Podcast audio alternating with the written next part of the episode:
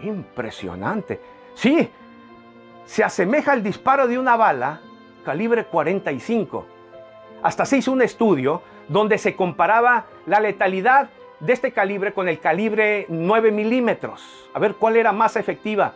Y en efecto, llegaron a la conclusión de que si querían un calibre que tuviera la capacidad de eliminar a un hombre con un solo disparo, la mejor era la 45 milímetros.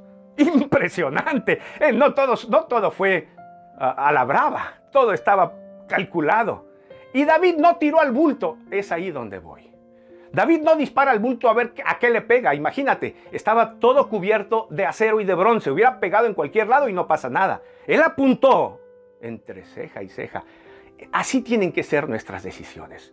Muchos deciden tirando al bulto, a ver qué sale, a ver si se sacan la lotería, a ver si era con el que tenía que casarme, a ver si era el trabajo que me convenía, a ver si era la escuela que era la mejor para nuestros hijos, sin apuntar a nada. Hace unos días atrás le decía a un familiar mío, a un joven, le decía, tienes que apuntar a algo a donde vas, porque si le apuntas a nada, le vas a pegar, y eso es seguro.